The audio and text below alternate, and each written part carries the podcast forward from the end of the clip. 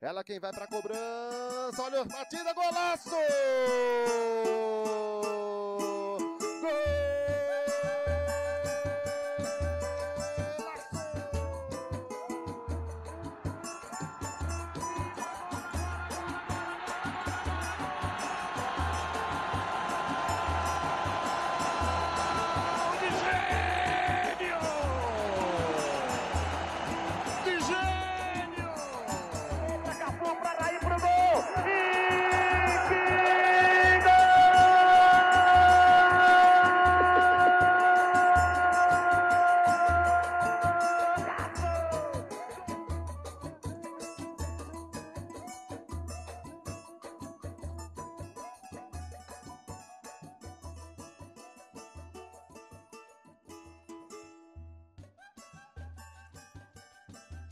No dia 31 de março deste ano, o site Agência Fapesp divulga a seguinte matéria: Incidência de Covid-19 no futebol paulista supera as mais altas do mundo, indica estudo.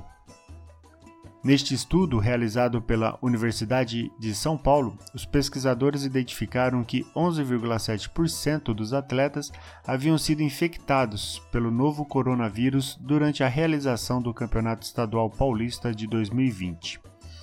Segundo a agência, este índice se aproxima aos registrados entre os profissionais que atuam na chamada linha de frente no enfrentamento à pandemia.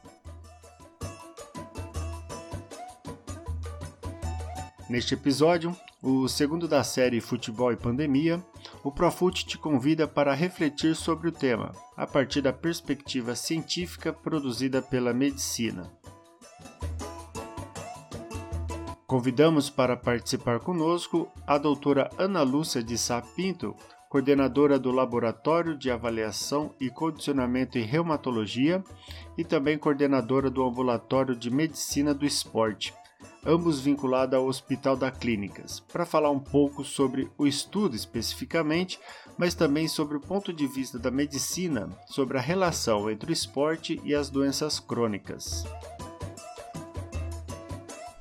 Podem chegar, sejam todos muito bem-vindos e bem-vindas a mais um episódio do ProFootcast, o podcast do Grupo de Estudo e Pesquisa dos Aspectos Pedagógicos e Sociais do Futebol, vinculado à Universidade Federal de São Carlos. Eu sou Denis Prado e já te pergunto: você já seguiu o Profut hoje nas redes sociais? Se não, dá uma passadinha lá depois, siga a gente, se inscreva em nosso canal. Estamos no Instagram, no Facebook, YouTube e também nos principais agregadores de podcast. Vem com a gente, nos ajude a construir essa rede de compartilhamento de conhecimentos. Registrados os convites, Vamos agora ouvir a conversa com a doutora Ana Lúcia.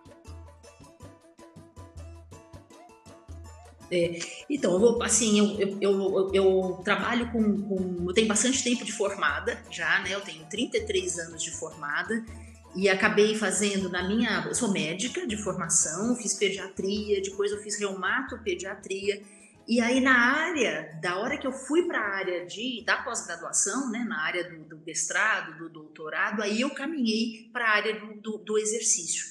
Que era uma coisa que particularmente eu sempre gostei, eu sempre treinei quando era adolescente, eu, eu participei dessa, dessa experiência do esporte competitivo, mas e eu até brincava com os meus amigos que treinavam junto comigo, porque todo mundo ia fazer educação física e eu não queria fazer educação física, eu queria fazer medicina e como é que eu ia fazer para lidar com essa questão do esporte? Porque na minha cabeça não existia, né? Essa área da medicina do esporte. E aí eu fui, fui fazer pediatria, fiz reumatopediatria, e quando fui para a área de pesquisa, aí é que eu fui para a área da medicina do exercício e do esporte. Então, no doutorado, eu fui na área do, do exercício mesmo, eu fui estudar exatamente é, metabolismo ósseo em atletas dos diversas modalidades esportivas, então, a gente queria saber exatamente como é que se comportava a densidade mineral óssea frente a diferentes estímulos. E aí, quando eu fui para a área do, do, do, do pós-doutorado, aí eu fui para a área mais do exercício, menos do esporte. Então, foi quando a gente foi, começou a estudar, e aí a gente montou lá no HC. Então, o ambulatório de medicina do esporte, lá no Hospital das Clínicas, a gente montou perto de 2 mil. Quer dizer, tem já uns 20 anos. E eu atendo, eu sou mais a responsável pela coordenação de criança e tem um outro grupo que cuida de adulto. Aí, conforme a gente foi estudando o atleta, a gente sentiu uma falta de, de espaço para a gente dentro do próprio hospital de estudar a interferência do exercício nas diversas doenças. Que afinal de contas é um arsenal de patologia dentro do Hospital das Clínicas. Então a gente falou, bom, e como é que é que a gente poderia fazer isso? E aí veio a ideia, e a professora Heloísa Bonfá, que era titular da, da disciplina, de, que continua né, sendo a titular da disciplina de reumatologia, mas hoje ela também é a diretora clínica né, do Hospital das Clínicas, ela abriu um espaço imenso e falou para mim, olha, me prova que o que você quer fazer, que é fazer exercício, fazer intervenção em doença crônica com exercício, é diferente da fisioterapia. Falei, perfeito, que eu te dou um espaço. E aí ela cedeu um espaço dentro do Hospital das Clínicas para a gente montar esse laboratório que ele chama LACRE, então ele fica no miolo ali do Hospital das Clínicas, é um espaço que tem academia, onde a gente consegue fazer ergospirometria, a gente consegue fazer biópsia, a gente faz avaliação de endotelial, a gente tá, faz conforme faz várias várias intervenções nesse espaço e lá é única e exclusivamente para a gente estudar a doença. Né? Então aí que veio essa parte desse braço doença. Só que junto com isso o processo foi crescendo e o pessoal da educação física, porque a gente precisava né, do pessoal da, da educação física, porque a gente não sabia prescrever o exercício. Então a gente precisava do pessoal da educação física e a gente fez uma parceria com o pessoal da educação física da USP, da EFE. Alguns migraram e estão junto com a gente lá dentro do HC, então hoje está lá dentro o Bruno Gualano, está lá dentro o Guilherme Artioli, a, a, a Fabiana Benatti, que é da Unicamp, tem pessoas de fora que acabaram vindo, que é o Brian, que é a Imar, gente da Escócia, da Inglaterra. Então a gente tem um núcleo muito legal e pesquisa nesses dois braços, que é o esporte, né?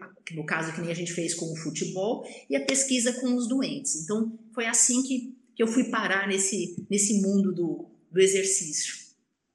E essa pesquisa com o futebol, que é essa que a gente essa... viu ali na divulgação da FAPESP, conta um pouquinho dela, né? de onde ela surge. Então, Osmar, assim, essa pesquisa, o que, como é, a gente começou com o Covid, a gente está trabalhando com o Covid lá. Nesse nosso braço de exercício e doença, a gente está fazendo exercício nos pacientes pós-Covid. Né? A gente está estudando diversas máscaras em pacientes com Covid. Aí, quando começaram a sair os primeiros trabalhos com os, os, as alterações cardiológicas nos atletas pós-Covid, acendeu uma luz para a gente. Isso daí é uma coisa que a gente precisa saber o que é que está acontecendo.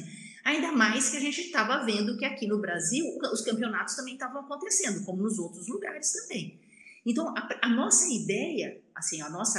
A, a, a, gente queria estudar e a gente quer, é que saiu primeiro essa, esse estudo transversal, mas a ideia do estudo é saber dos nossos atletas que tiveram Covid, quais desses atletas que tiveram ou que têm, porque a gente ainda não está nessa parte, alterações cardiológicas que são importantes para fazer algum ter algum risco cardiovascular. Porque a gente tinha tido alguns trabalhos com, com, com incidências, trabalhos americanos e trabalhos europeus com incidências altas. Por exemplo, saiu um trabalho no, de, de, de, atletas do college, de várias modalidades, eles não fizeram de uma única modalidade, porque fica difícil você estudar, é, é, é, pegar uma modalidade. Depois eu vou chegar, por que, que a gente chegou no futebol, né? Então, assim, eles fizeram um estudo com várias modalidades e tinha quase 40%, 50% dos atletas com alguma alteração cardiológica, com um período de mais, de mais ou menos três meses de pós-Covid. Então, aí a gente começou a pensar, bom, mas qual vai ser o tempo, né? Começam as nossas perguntas. Que tempo que a gente vai colocar nesse trabalho? A gente vai pegar todo mundo que teve Covid? A ideia era a gente pegar uma amostra de várias modalidades, tanto que o trabalho está aprovado é, na comissão, comissão de ética para todas as modalidades todas as faixas etárias e ambos os sexos. Mas qual foi o nosso empecilho? Fazer o PCR. Se a gente não tinha o PCR para os pacientes, a gente não estava conseguindo o PCR para a pesquisa. Aí a gente conversou com a professora Heloísa, a gente está num momento muito difícil, ver o que, que vocês conseguem, e a gente foi ver, aí falou, bom, quem que é que está fazendo um protocolo e que tem PCR nos atletas? É o pessoal do futebol. E aí que a gente foi, bateu na porta do pessoal do futebol, né? Porque eles tinham um protocolo que eles, foi desenvolvido e que a gente tinha esses exames. A gente conversou com o pessoal da Federação Paulista, com o médico da Federação Paulista, com o departamento científico né, da, da Federação Paulista, e eles nos forneceram esse banco vastíssimo, que foram mais de 30 mil, mil testes, né, em 4 mil, e o número exato, quer ver? Até deixei aqui, foi quase 30 mil, 2.900 e tantos testes né, de PCR dos atletas que foram aplicados em 4.269 atletas. Então a gente tinha um banco. Imagina, vocês são pesquisadores, num banco de dados desse, a gente pum, brilhou os olhos, né? Aí a ideia era, vamos chamar essas pessoas, vamos dividir, porque qual é o, o desenho do estudo? O desenho é a gente pegar os atletas que tiveram Covid, ver que tipo de sintomas que eles tiveram, dividir esses atletas num grupo vai fazer é, com Covid, vai fazer ecocardiograma, dosagem de troponina e vai fazer uma ressonância magnética, que a gente está com uma parceria com o Einstein, com o Hospital do Coração, com o pessoal do Rio, quer dizer, a gente fez um consórcio muito legal tal estudo. E aí, e o grupo dos, dos atletas que não tiveram. E a gente queria comparar para ver o que é que estava acontecendo no coração desses dois grupos. Quando a gente recebeu de, assim, de bandeja, né, 30 mil testes, a gente falou, poxa, gente, vamos fazer um estudo transversal, vamos ver o que é que está acontecendo. E foi aí que saiu esse estudo, que como a gente tá, tem dois alunos de pós, pós-doutorado junto com a gente, junto com esses estudos, então é que a FAPESP colocou. Então a gente pegou, a gente tinha teste do staff, que é bem interessante, que é um outro público, porque aí a gente pega um público mais idoso, que tem mais risco, e um arsenal de exames, um montante de exames enorme com os atletas, que era exatamente o que a gente queria, né? E aí a gente fez essa análise para poder ver quantos testes, dividiu quem todos os atletas foram foram doenças ou assintomáticos ou sintomas bem leves. A gente não teve nenhum atleta descrito, né, nessa, nessa nesse trabalho com uma, qualquer sintoma grave, diferente do grupo do staff, no staff a gente teve paci é, paciente com quadro mais grave. E quando a gente fez o levantamento né, de quatro dos 4 mil atletas, a gente teve uma positividade de 11,7, que é uma positividade alta. É, mas aí que a gente recebeu muita crítica. Ah, mas vocês estão comparando com o quê? A gente está comparando com o que tem. Né? Vocês são pesquisadores. Com o que, que a gente compara? Com o que a gente tem.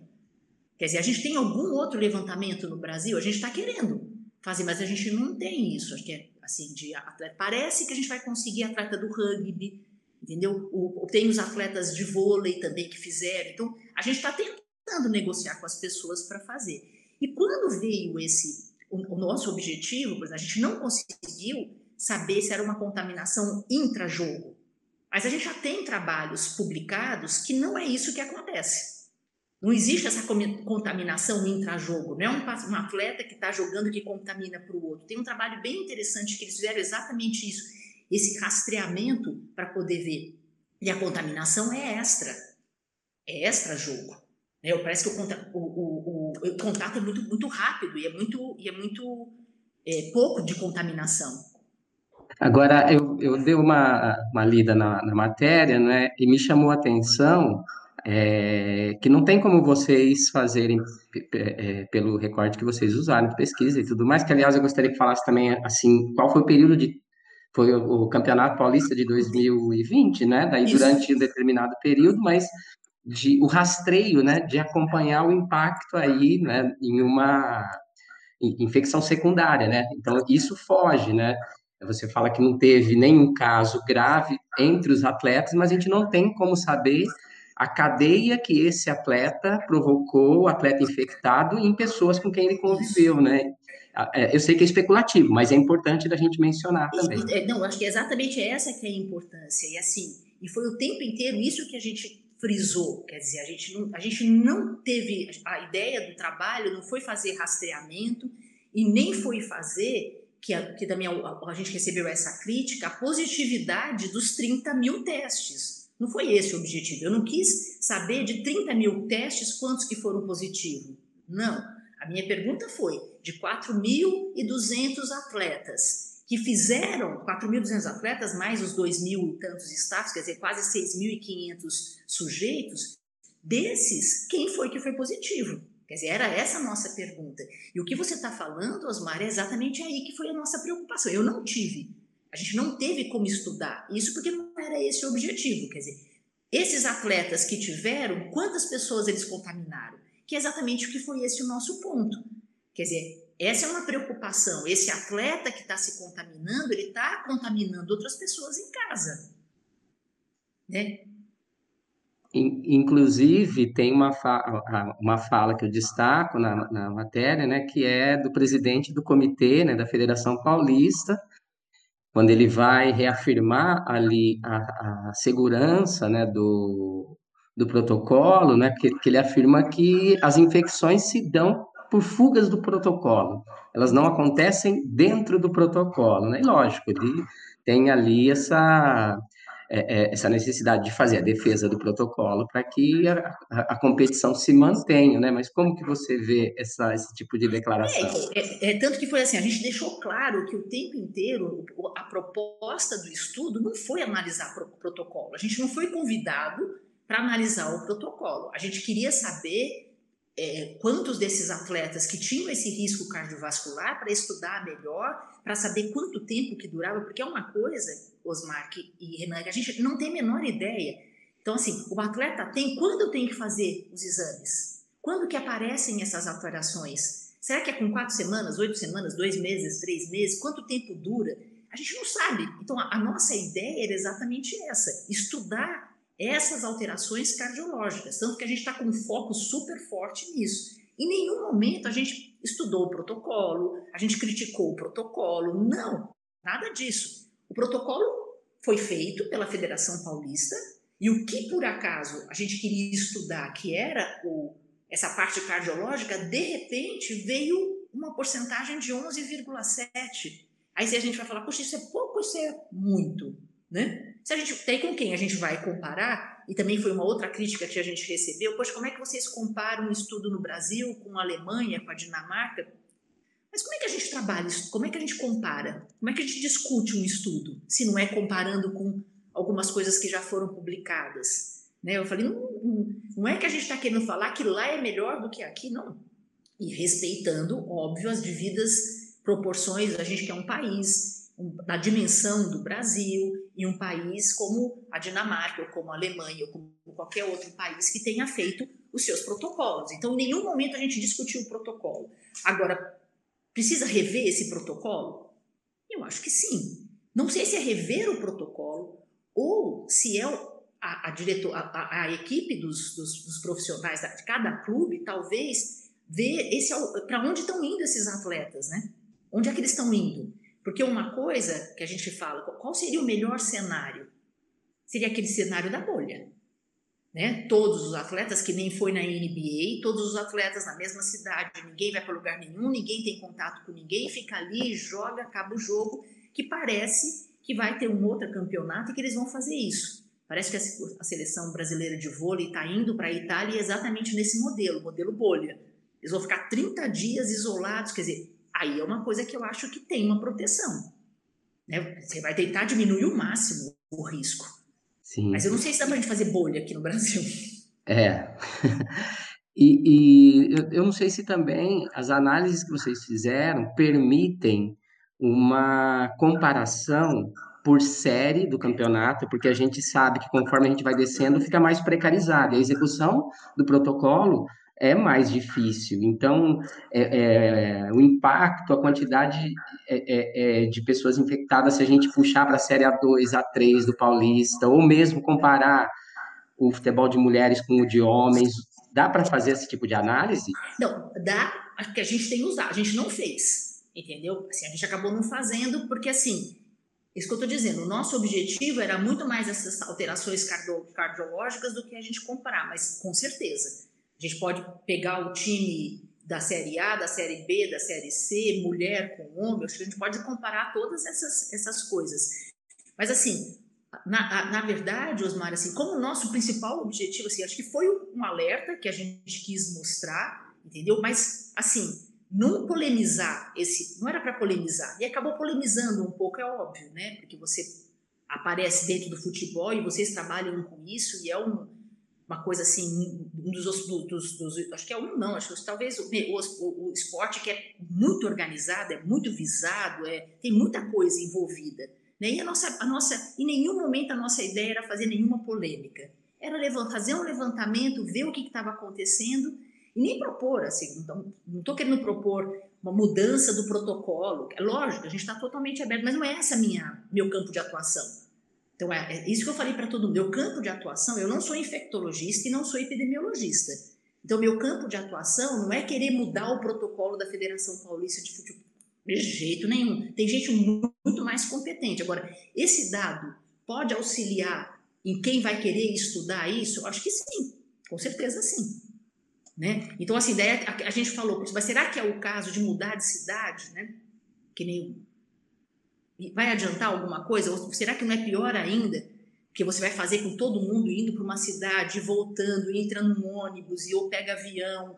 Quer dizer, porque o contato a gente já sabe que não é ali na hora do jogo do futebol, né? É tudo que acontece né, na, na cadeia até você chegar no campo, né? Então, por onde passaram essas pessoas até elas chegarem no campo? Eu acho que a contaminação é muito mais por aí.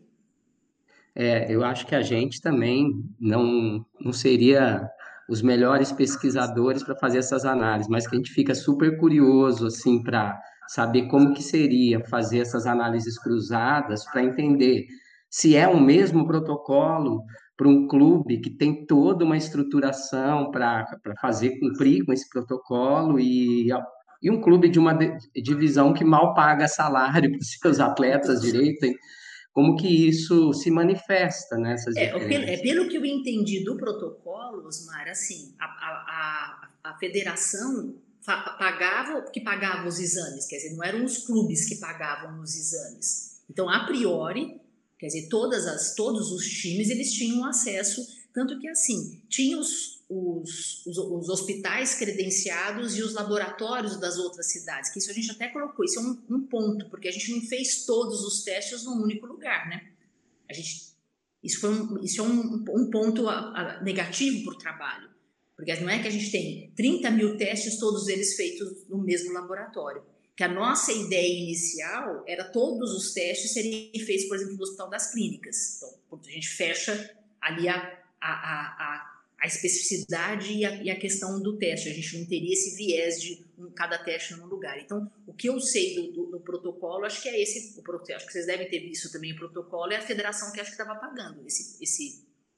Agora, assim, o acesso, sinceramente, assim, quer dizer, é uma coisa interessante, que vira um outro trabalho, né? Na hora que a gente compara, um trabalho muito mais social, que eu acho que é muito mais o campo de atuação de vocês, né, de, de, tanto que saiu agora, né, um pouco até essa questão de quem pega mais covid, né?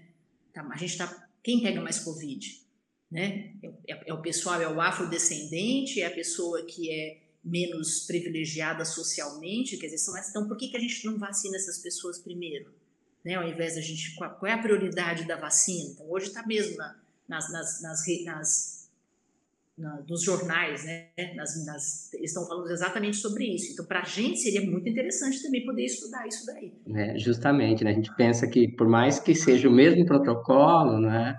Enquanto alguns têm condições de se deslocar, de não aglomerar para determinadas situações, né? Outros é, têm essa necessidade, né, de desde pegar um ônibus, fazer uma viagem mais longa, é, almoçar numa, no, no, posto de combustível na beira da estrada, e, tem vários, é, várias situações várias que passam. Situações de ter que sair, que está dentro do ônibus e bota 40 pessoas dentro do ônibus. Então, mesmo com relação a isso, acho que ainda não saiu publicado, mas a gente tinha essa curiosidade no HC com relação aos, aos, aos profissionais de, de frente, né? Então, assim, como é que é, como é que se pega, quem, pegava mais? Então, assim, foi feita uma análise os médicos, enfermeiros, os auxiliares, auxiliares de enfermagem, quer dizer, e o, e, a, e o Covid acabou ficando um pouco maior na, na população. No médico, eu não vou me lembrar o número exato, mas era 6, alguma coisa. E nos outros profissionais de saúde era um número muito maior, mais de 30%. Quer dizer, então mostrando que não era lá dentro do hospital, porque ele estava todo mundo protegido, mas era no caminho, era aonde que eles vinham, era o transporte que eles pegavam, né? Como é que eles faziam? Então, esses, essa sua ideia, Osmar, eu até, até vou chegar a falar com, com o grupo lá que eu conversei, que a gente teve esse, esse podcast aqui, conversou, e é, e é uma ideia mesmo. Quer dizer, a gente tem os dados, a gente estou falando, a gente tem 30 mil, quer dizer, quem quem não brilha o olhar da gente a hora que a gente pega e fala, uau, né? Tem 30 mil exames de atletas ativos do ano passado.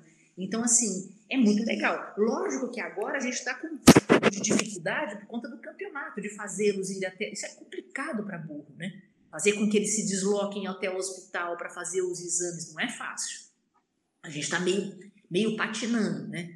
Na hora que a gente sai do futebol, que até o que a gente pensou, vamos sair do futebol, que talvez a gente consiga que os atletas consigam ir até o hospital para fazer os outros exames. E agora vai sair do treino, né? Ou mesmo a gente for pensar, vamos sair do futebol, vamos pegar os olímpicos. Os olímpicos estão na beirada da Olimpíada. Ninguém quer parar de treinar para fazer exame.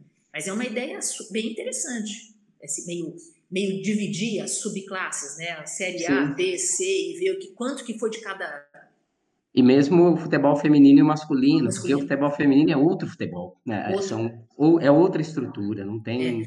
parâmetro para... É, tanto que a gente pensou, vamos, vamos pegar só as mulheres, assim, a gente estava nessa discussão, vamos pegar só as mulheres, é, é, é, é mais fácil, entre aspas, a gente trazê-las por conta da preocupação com a saúde, por conta de...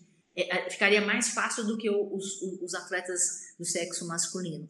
Mas eu não sei se daí a gente, a gente fizesse trabalho aí, Osmar e Renan e a Giovana, que também está junto com a gente, eu não sei o que, que é que eles iam, o que, que ia acontecer, dependendo do resultado, né? Vai ser um... o Renan vai querer perguntar, eu acho, mas eu queria só mais uma, para a gente deixar registrado aqui, que está no texto, mas acho que é legal ter no podcast, que você falasse um pouquinho dessa diferença entre os atletas e o, e o staff né, que teve diferenças significativas ali. Você falou que no caso dos, do, dos staffs a gente teve complicações e tudo mais. Conta um pouquinho para a gente de é, como foi é, Que a gente, que a gente é, é, discutiu né, a respeito disso, é lógico. Primeiro que você tem uma diferença de, de grau de atividade física, né? É, então, assim, o que a gente esperaria é que o staff, apesar de ter tido mais complicação, eles tinham uma idade, óbvio, é muito maior do que a média da idade do staff era muito maior do que dos atletas, chamou atenção porque propor, assim, na proporção, quer dizer, a porcentagem dos atletas contaminados foi muito maior. O que a gente poderia esperar que deveria ser até ser o staff do que os atletas. Por isso que a gente pensou e justificou provavelmente isso é por conta do fora do fora do, do, do, do jogo, fora do, do convívio do esporte, né? Porque senão você teria mais ou menos parecido, staff, porque a gente colocou staff todo mundo, né? Não só o staff. O staff é quem estava junto com os jogadores, quer dizer, então o técnico, os funcionários, todo mundo. Então assim, a gente esperaria uma, uma, mais ou menos parecido ou até mais nesse grupo de staff, por conta da idade, por conta das comorbidades, por conta de, de, de, de das, dos riscos que a gente já sabe que tem, que é o, o, o, as pessoas obesas, hipertensas, com diabetes. Então a gente esperaria esse staff, e não foi o que aconteceu, né? A gente teve mais nos atletas do que no próprio staff. Então, por isso que a gente colocou, provavelmente, aí é o protocolo ou é o que eles estão fazendo fora do protocolo? Quer dizer, que sem julgamento, assim, uma coisa que a gente, eu, eu, eu sempre, como médico, eu sempre converso e falo isso, não, não, existe julgamento. Acho que a gente tem que discutir e tentar ver aonde é que está furando para poder consertar. Né? Uma coisa que as pessoas ficam muito em cima, não, eu não errei, eu não errei, querendo se defender, eu errei, eu não errei. A questão não é essa. Assim, 11%, 11,7% foi bastante? Parece que sim comparado com os outros países e comparado com os profissionais de saúde, que está bem próximo, porque varia entre 9% até quase 30%, dependendo do país também, dependendo do hospital, dependendo da nossa região. Então, assim, a questão é: é muito? Poxa, parece que é muito. Então, o que, que a gente pode fazer e o que, que a gente tem que imaginar para poder corrigir isso? E não ficar na, nos defendendo ou criticando, não tem crítica. Né? Tem assim, vamos ver o que é que a gente pode fazer. Agora, não, não é. Então, se a gente for discutir, é muito? Não. Mesma coisa, é muito? 4 mil pessoas por dia? Não. Pouca gente morrendo. Porque tem gente que pensa que são poucas pessoas morrendo, 4 mil. Eu acho muito. Da mesma doença, no mesmo dia.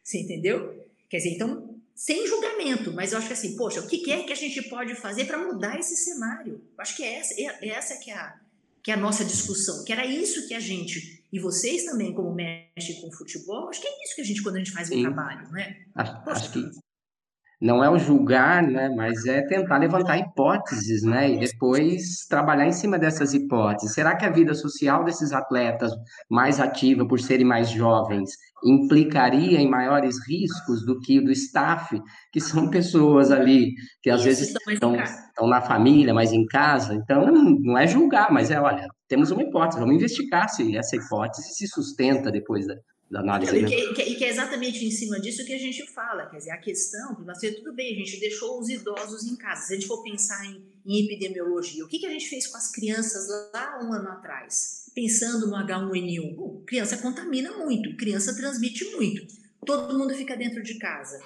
Mas, poxa, eu acho que eles ficaram muito dentro de casa, eles deveriam ter saído antes. Então, assim, a gente está criticando o que foi feito lá atrás? Claro que não.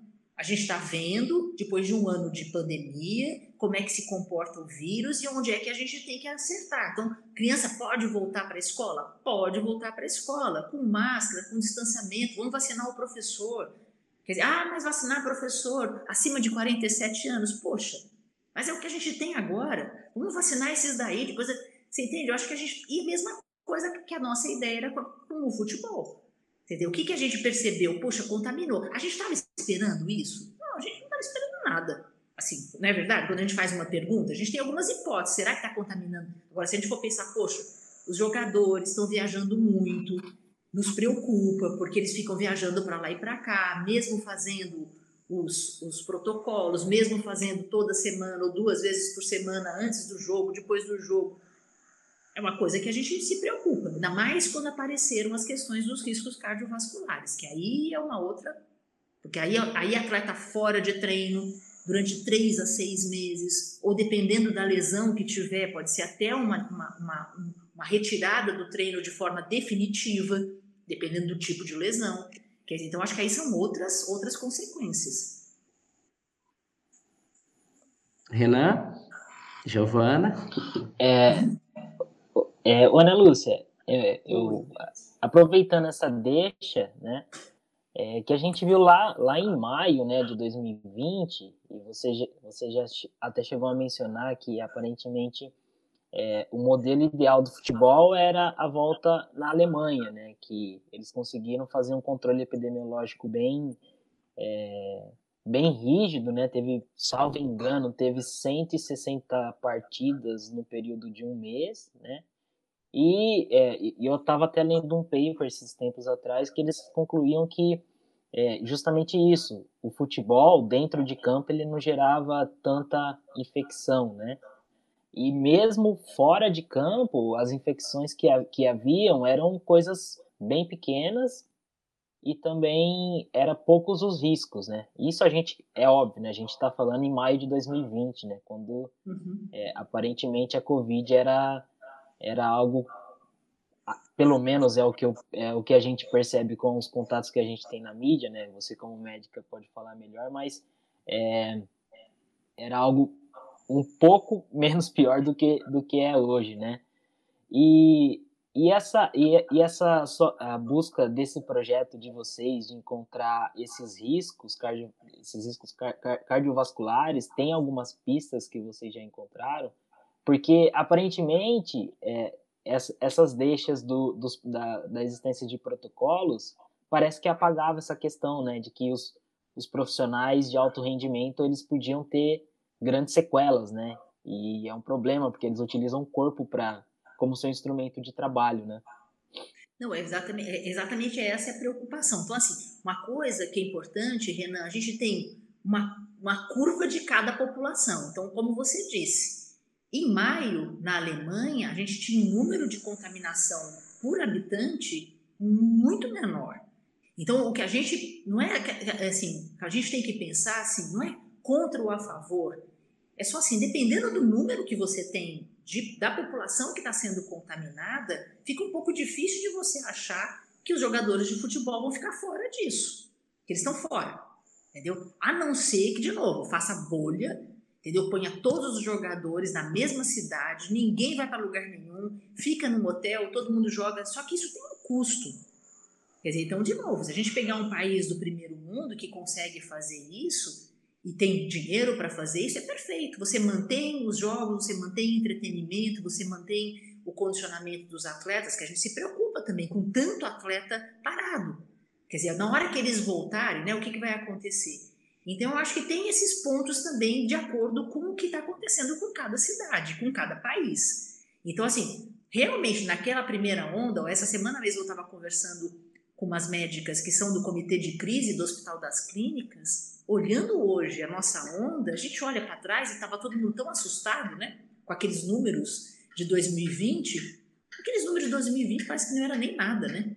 Perto dos números que a gente está hoje. Quer dizer, hoje está uma, uma onda gigante, parecia uma marolinha, né? Olhando lá para trás, era uma marolinha, né? Só que quando a gente começou a olhar em maio, por exemplo, que para a gente começou um pouquinho antes, né? Março, que a gente começou a fechar tudo e ter as e os números de casos começaram a aumentar bastante, quer dizer, nessa época, o número da nossa, do nosso país era um número alto. Então, por isso essa preocupação de você liberar.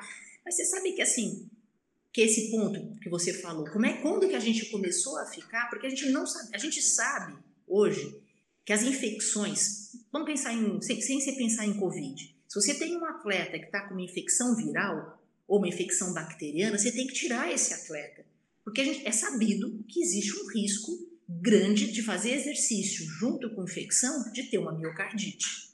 E miocardite é igual a seis meses sem treino. O coração tem que ficar totalmente descansando para ele se recuperar.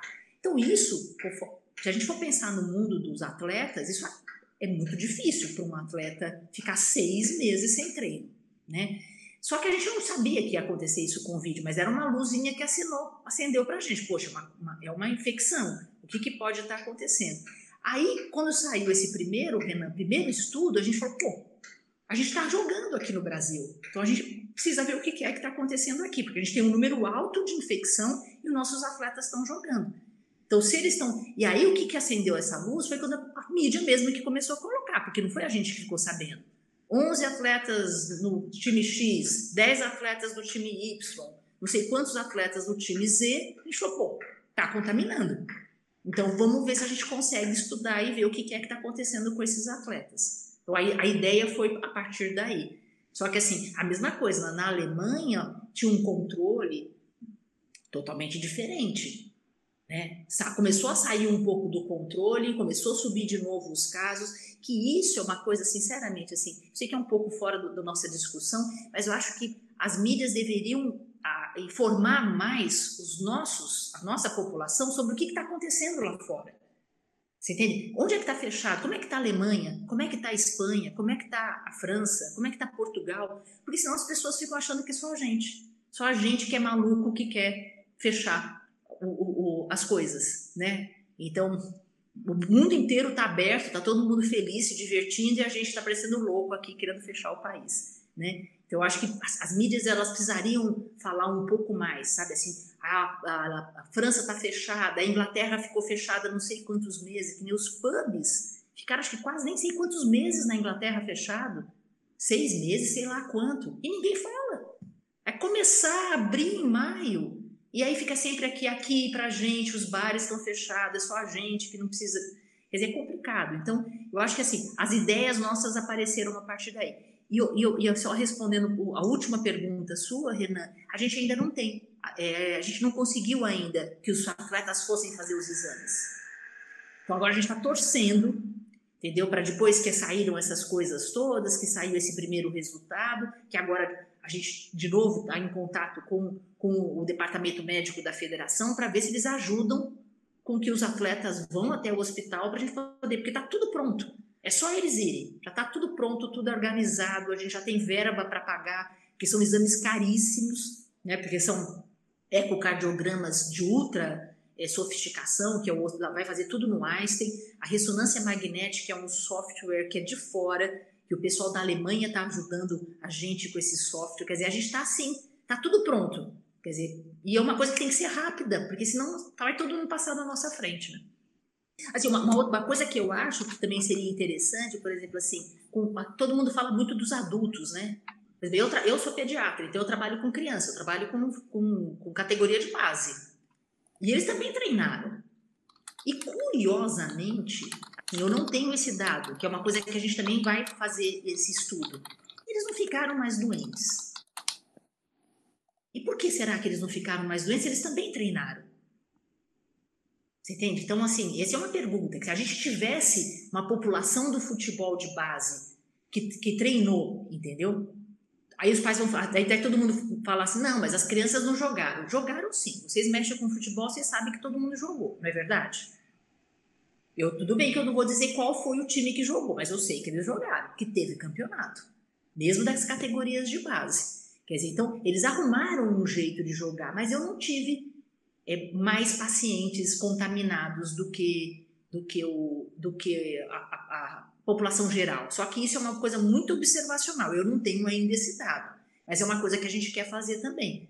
Se a gente pegar um grupo de, de atletas do futebol, da categoria de base, e levantar e ver quem é que ficou doente ou não, e a gente compara, estamos tá, comparando dentro do Brasil, né? dentro do, da mesma modalidade, só que em faixas etárias diferentes.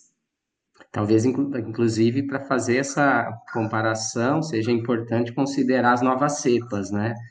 Em determinado momento, talvez não estivesse circulando tanto, né? A partir da entrada das novas cepas, mas aí precisamos de, de dados, né? Precisa de dados, é. Mas isso que eu estou falando, acho que dá para a gente estudar bastante coisa, porque a, a, a parte observacional, quer dizer, a minha, o meu olhar como como especialista atendendo essas crianças, eu não tive mesmo. Mesma coisa, por exemplo, que nem a natação. Tenho bastante atleta de natação que eu tenho contato. Sei lá, teve um caso num clube, dois em outro. Se você for pensar, a natação fica ali respirando um quase que na cara do outro, né? Porque tá um. Por mais que eles começaram o protocolo, foi muito legal o protocolo dos, nos clubes de natação. Eles deixavam um atleta por raia, depois passou o tempo, dois atletas por raia, cada um ficava numa ponta. Mas eles não tinham dinheiro para poder fazer é, exame de todo mundo. Quem tinha sintoma fazia exame. E a gente não teve caso de, nem caso grave, nem caso que precisou ser, poucos casos. Então, acho que talvez estudar um pouco isso, ver uma outra faixa etária, ver o futebol de base como é que é que tá, seria também interessante. Além de isso, a gente vai fazer, as meninas e os, o, o, futebol feminino e o futebol masculino da categoria de adultos. Mas assim, pegar base seria interessante também. Eu acho que a gente tem muita coisa para. Mas eu vou falar lá com o pessoal que vocês deram essas ideias aí. Quem sabe a gente pode trabalhar junto, né? Claro, estamos, disposi estamos à disposição aí. Né? A gente pode Quem até sabe. trabalhar junto. Acho que tem bastante coisa aí que dá para a gente fazer. Perfeito. Ana Lúcia, acho que é, para não tomar mais seu tempo, né? Imagina, foi, um prazer, foi um prazer conversar com vocês. Eu acho uma delícia a gente poder ficar conversando desse jeito, falando de ciência, mas de um jeito onde que as pessoas consigam entender o que, que a gente está falando, né? Qual a nossa ideia, hum. da onde que veio, como é que a gente pensou, por que, que a gente pensou, qual a nossa preocupação, né? Porque a preocupação lá no final é sempre com a saúde, né? A gente que mexe na área com a área de saúde, nossa preocupação é essa: diminuir risco de saúde. A gente não tem nenhuma outra preocupação e nenhum interesse, nenhum zero de interesse, assim, nenhum. Então, acho que, a, a, a, acho que é bem interessante a gente conseguir falar isso, que a gente é pesquisador, que a gente, eu além de, de gostar de pesquisa, eu tenho atuação na área clínica, né? eu, eu atendo paciente, eu cuido das pessoas, então a nossa preocupação é essa, é a saúde das pessoas e, e o que, que a gente pode fazer para as pessoas não terem risco de, no caso específico do Covid com o atleta, ter lesão cardíaca, lesão que pode inviabilizar a carreira desse atleta, atleta que está no começo da carreira, atletas jovens de 20 anos, 18 anos. Então acho que essa que é o, acho que essa é, que é a ideia. Mas foi um prazer, um prazer imenso poder bom. conversar com vocês. Foi todo nosso, doutora Ana Lúcia, pode ter certeza. Agradecemos imensamente sua participação, o tempo que disponibilizou para conversar com a gente sobre um tema tão importante, que, portanto, merece muita atenção. Os interesses econômicos não devem se sobrepor à saúde dos atletas e dos profissionais envolvidos nos campeonatos, não somente da divisão de elite, tampouco do futebol. Né? É necessário ter a real dimensão dos desafios que enfrentamos quando queremos implantar os famosos protocolos, para que dessa forma as vidas sejam sempre priorizadas e não as altas e baixas do mercado. Para isso, É de bom tom ouvir sempre a ciência e seguir os protocolos e as orientações dos especialistas. Uso de máscara é necessário, vamos evitar aglomerações. Nesta semana atingimos a triste marca de 400 mil vidas que foram perdidas para a Covid-19. Se cuidem, pessoal. Até o próximo episódio. Viva o SUS e viva a Universidade Pública. Um abraço.